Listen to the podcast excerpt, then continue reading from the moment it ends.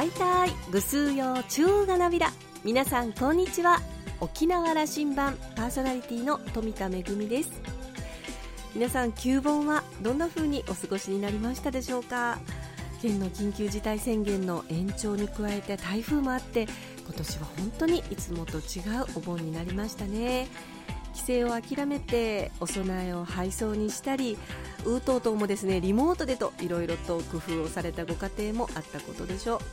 またあの楽しみにしていたエイサーもですね今年は中止にした青年会が多かったかと思いますがせめて音だけでもということで録音した音をですねスピーカーで流しながら日年した地域もあったようです。来年はどんな風になるんでしょうか。またいつものようにみんなで集まって賑やかなお盆が送れることを祈っています。さあ沖縄羅針盤今日も5時までお届けいたします。どうぞお付き合いください。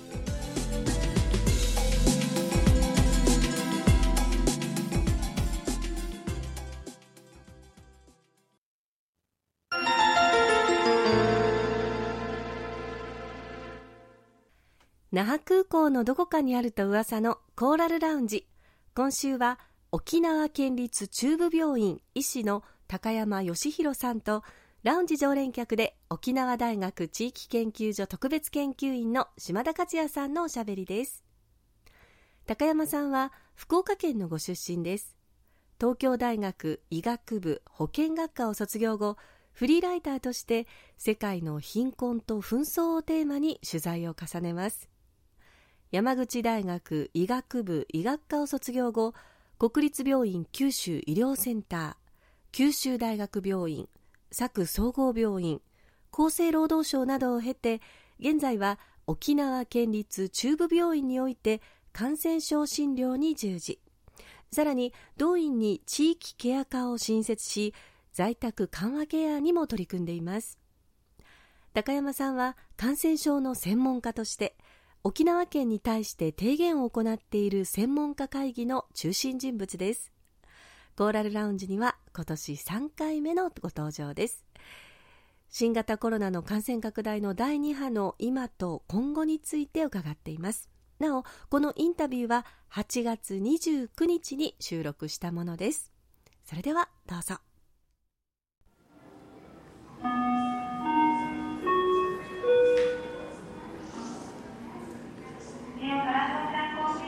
第2波と言っていいですか？高山先生。そうですね。沖縄にとっては、うん、第2波ですね。世界的には第3波。はい、4月に、まあ、小さな流行があって、うん、あの確認された感染者数で見てもかなり高い、えー、流行を、まあ、経験したということです。ただこの時の検査体制と、えー、今の検査体制は大きく違います。この時はですね実は、えー、発症してから4日経たないと検査が受けられなかったりとかあと高齢者とか妊婦とか医療介護従事者は検査が受けられるんだけれどもあと基礎疾患のある方々。だけども例えば、えー、高校生が熱を出したといっても、えー、検査の順番待ちみたいな感じでなかなか検査が受けられなかった。ですから実態としてはもっと大きかったはずなんですね。全国的にもこのことは問題になりましたね。そうですね。検査受けたいと言っても、受けさせてもらえなかったと。で当時、まあ、あの4月の中旬ぐらいから沖縄県でもだいぶ検査体制拡大してきたんですけれども、えー、それでも1日に50件から100件が限度っていう状態があの当初でした。で、まあ、今どれくらいいけるかというと多分600700ぐらい検査ができる体制まで拡大してきていて、まあ、あの県外の検査機関に送るのであれば1000件でもあの検査には対応できるというところまで、まあ、拡充してきている。ですから実はこの診断された患者数がはの裏には検査が受けられなくてだけども実は陽性だったという人たちが一定数いて多分私はこのデータを見てる印象でいうと今回は4月の2倍から3倍ぐらいの規模の流行を経験したんだろうというふうに思います。でその上で振り返ってみて、まあ、最初はねアンダイモンド・プリンセスからのあの接点のある方が感染を起こしてそして4月は、えーと、春休みの影響で、えー、県内にあの持ち込まれた流行があって今回は米軍のイベントがどれくらい影響を及ぼしているのかということがえーまあ、最初かなり危機感を僕は持ったんですけども実際のところは、えーと、少なくとも疫学的な検討では米軍からの感染拡大っていうのが、えー、それほど大きくはなかったかもしれない。これはもう少し分析する必要があります。むしろ本土との交流の中で、まあ、感染が広がってきたというふうに、まあ、捉えています、まあ、しばしば GoTo キャンペーンではないかっていうふうに言われるんですけれどもただその実際、えー、観光客から感染が広がっている事例というのは、えっとほとんど認めていない。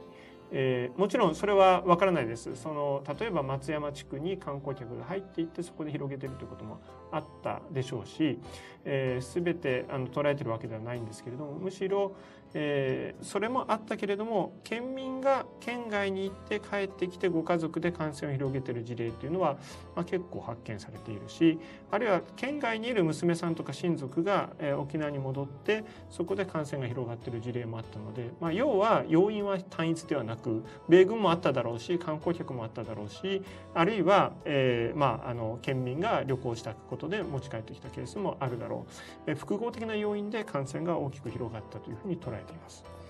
で次に医療体制の話なんですけれども感染者数はあの8月の中旬で、えー、減り始めているんですね。ちょうどその緊急事態宣言を発出してから2週間ぐらいに減り始めているのでやはりあの4月の時もそうなんですけどもそういう宣言をすると2週間ぐらいすると減ってくるというのはあの前回の経験と合致してるなというふうな印象があります。で入院患者さんについては8月16日をピークにして減り始め中等症の患者さんえつまり軽症の患者さん、えー、通常の入院医療であれば必要のない人たちなんですね。軽症ですから。指定感染症になってるから入院してる人たちというふうに言ってもいいです。一方本当に入院してなきゃいけない人たちつまり酸素投与が必要とか、えー、まあ、そういう状態の方々ですよね。そういう方々が8月21日をようやくピークにして減り始めたというような状況です。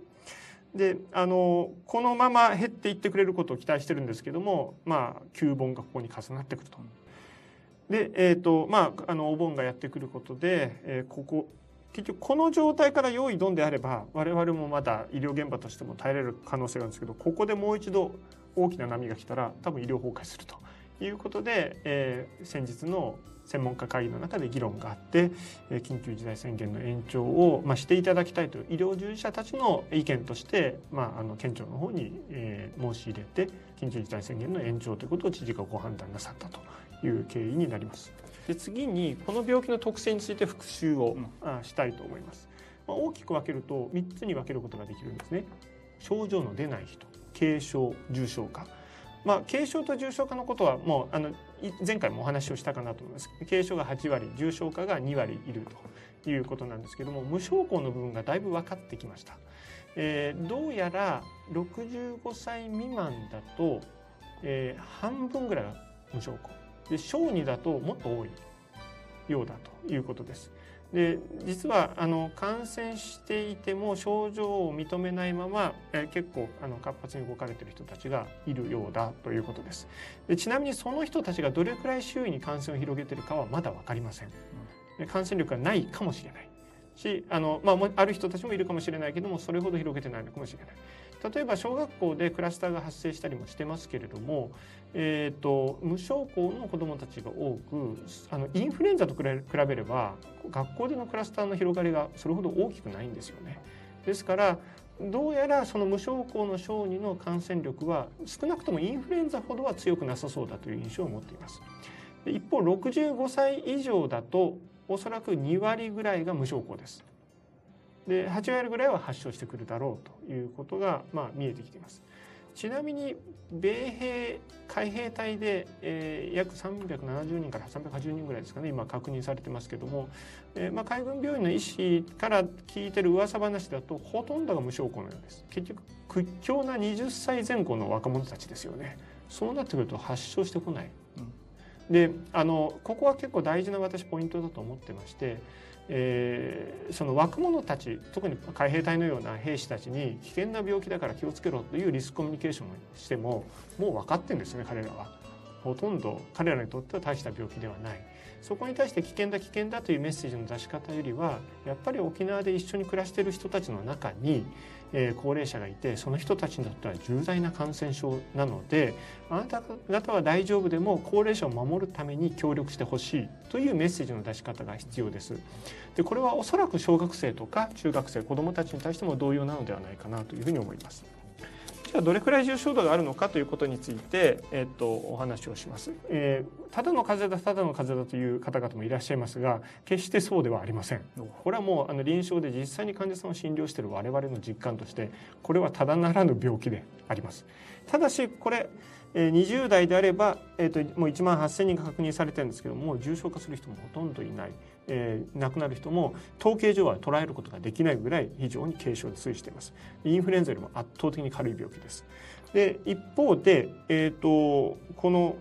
40歳50歳を過ぎたぐらいからだんだん致命率が上がってきていてそして80代になると17.6%の方が感染して亡くなっています。もちろんあの受診していない軽症の、えー、その80代の方もいらっしゃるでしょうから実際はこれよりも低いんだろうと統計上見えてる数字よりは低いだろうと思いますけどもとはいえインフルエンザでもこんなに亡くなることはないのでこの高齢者を特に80歳以上ですよねをいかに守っていくのかということがこの感染症対策の要点になります。80代の致命率が17.6%これは日本全国のデータだということを覚えておいてください。実は沖縄県の成績非常にいいです。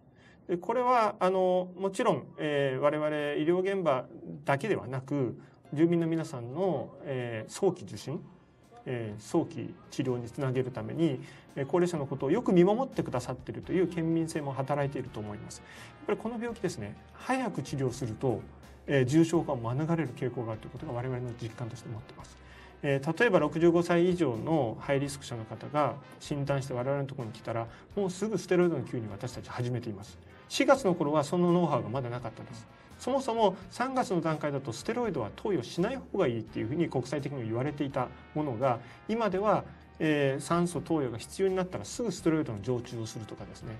治療法についてのあのノウハウがかなり沖縄県内で蓄積してきていて琉球大学とか我々県立病院とか特集会とかさまざまな病院で治療しながらどういう治療法がいいのかということを連携して今考えて確立されつつあります。でまだ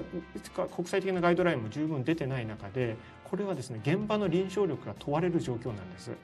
で現場の臨床力とそして、えーと、実はステロイドを使うということは感染症に弱くなるのでコロナだコロナだと思っていたら肺炎を起こして細菌性肺炎を起こしたりしてそこで重症化することもあるのでそのコロナだけではない総合的な感染症の臨床力が問われるんですけどもそこはやっぱり沖縄県培ってきたものがあってえー、全国で17.6%の致命率に対して10.5%に、えーまあ、抑え込めているというのは、えー、臨床力もあるし高齢者を見守る地域力も総合的に見て、まあ、貢献してきているのかなというふうに思います。次の話は、うん、あの観光産業の話です、うん、観光産業。あの防衛戦で言えば第一防衛戦のところにいて突破されてるされてしまったんだけどももう一回そこを立て直してやはりその経済は回していかなきゃいけないという考えのところの皆さんから。これ、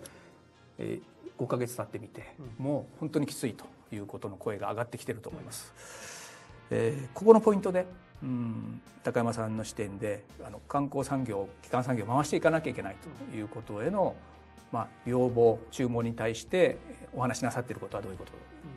今週実は私宮古と八重山と、まあ、立て続けに、えー、と現場を見てきて、まあ、あの感染対策のことのアドバイスさせていただきまして、まあ、両方とも石垣市長さんにもお会いし、えー、と宮古の宮古島市の市長さんにもお会いしてお話を伺いました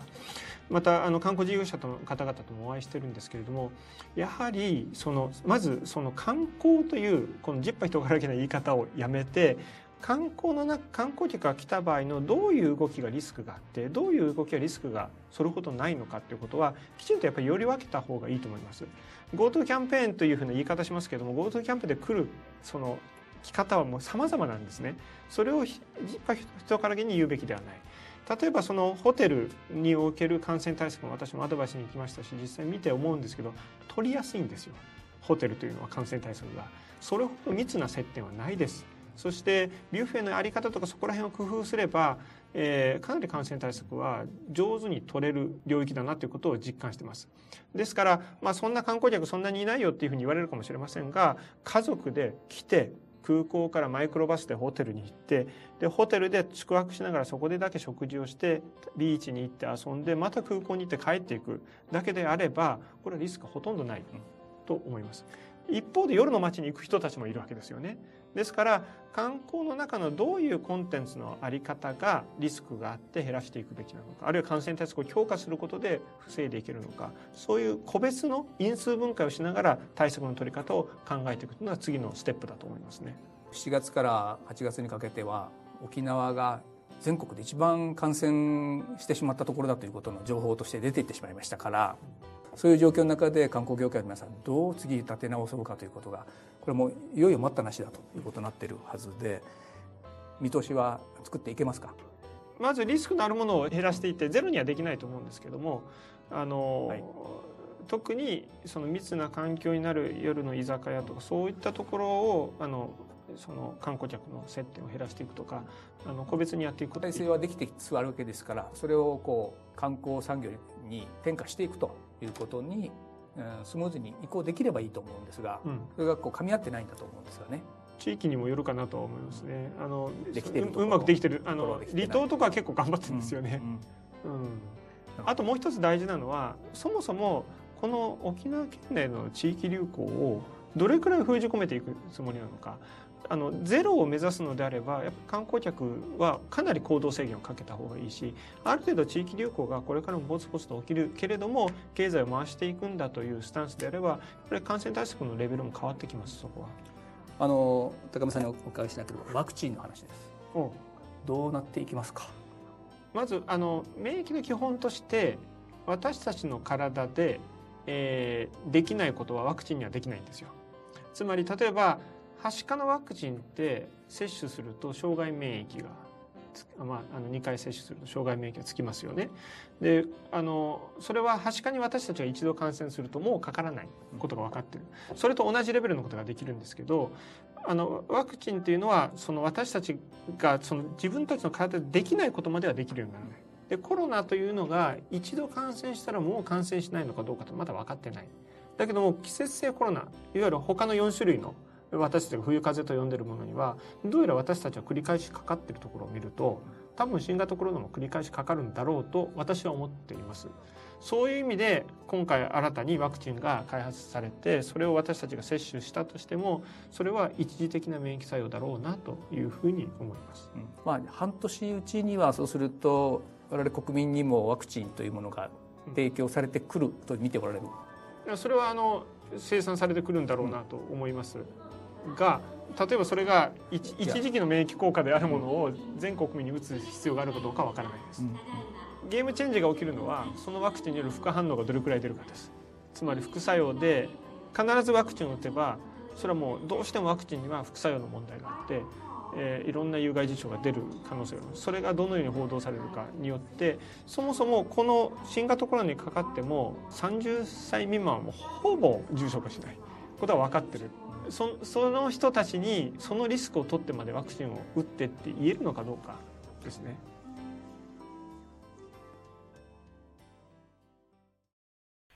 高山先生いつもお忙しい中でもこうして私たちに分かりやすく噛み砕いてお話をしてくださること本当に感謝をしています今回のお話の中で特に印象的だったのは因数分解というキーワードでした情報を一つ一つ整理をしていくことの大切さを教えていただいたように思います。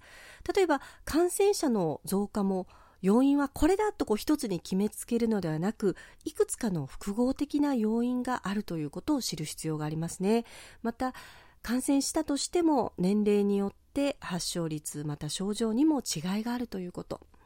え観光に対する提言でも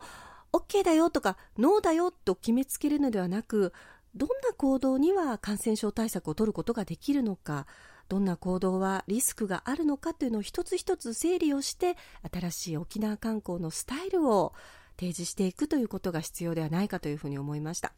またワクチンのお話の中で私たちの体でできないことはワクチンにはできないという言葉にはちょっとハッとさせられました。なんかワクチンができたら全てが元通りなんていうふうに思うこともありますけれども国民が一律にワクチンを接種すべきなのかどうかはこれは議論する余地があるように思いました。島田さんはお話を終えて多くの人が新型コロナウイルスの知識を正確にそしてしっかり持つことの大切さを改めて認識しましたというコメントでした。今週のコーラルラウンジは沖縄県立中部病院医師の高山義弘さんとラウンジ常連客で沖縄大学地域研究所特別研究員の島田克也さんのおしゃべりでした。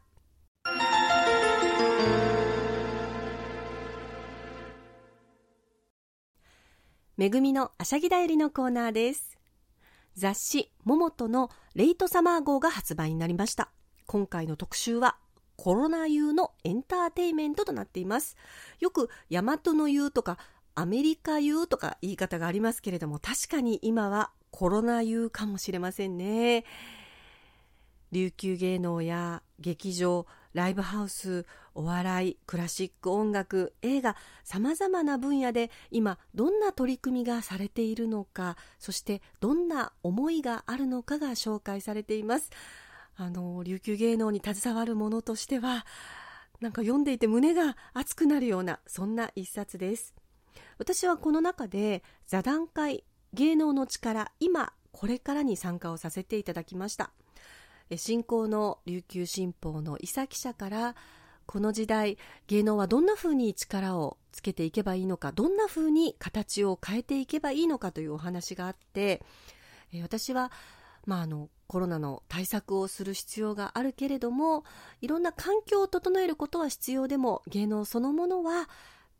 守っていきたいというお話をさせていただきました。その例として、えー、カナエオアマカーという男女がラブラブな踊りがあるんですけれどもいくらディスタンスを取る必要があるからといってディスタンスカナエオアマカーとかあんまり見たくないですよねというお話をさせていただいたんですがこの「桃と」で実はお笑い芸人のケータリンがあの最近新しいキャラクターとして琉球舞踊の美恵子先生という架空の先生があるんですけれども大好きなキャラクターなんですがあの同じ踊りを取り上げていてですねこの美恵子先生はあのディスタンスが取れないから長さ2メートルの T サージ小道具を注文しましたというところで私爆笑してしまいましたけれどもさまざまな思いが詰まったコロナ用のエンターテインメントが特集されています。桃と43号レイトサマー号ぜひ書店でお求めください。めぐみのあしゃぎだよりのコーナーでした。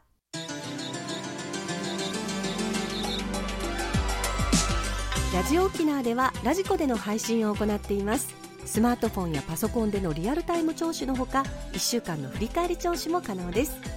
また沖縄羅針盤の過去の放送音源はポッドキャストでも配信していますのでラジオ沖縄のホームページからアクセスしてお楽しみください。沖縄羅針盤今週も最後までお付き合いいただきまして一平二平デービル。パーソナリティは富田恵でした。それではまた来週。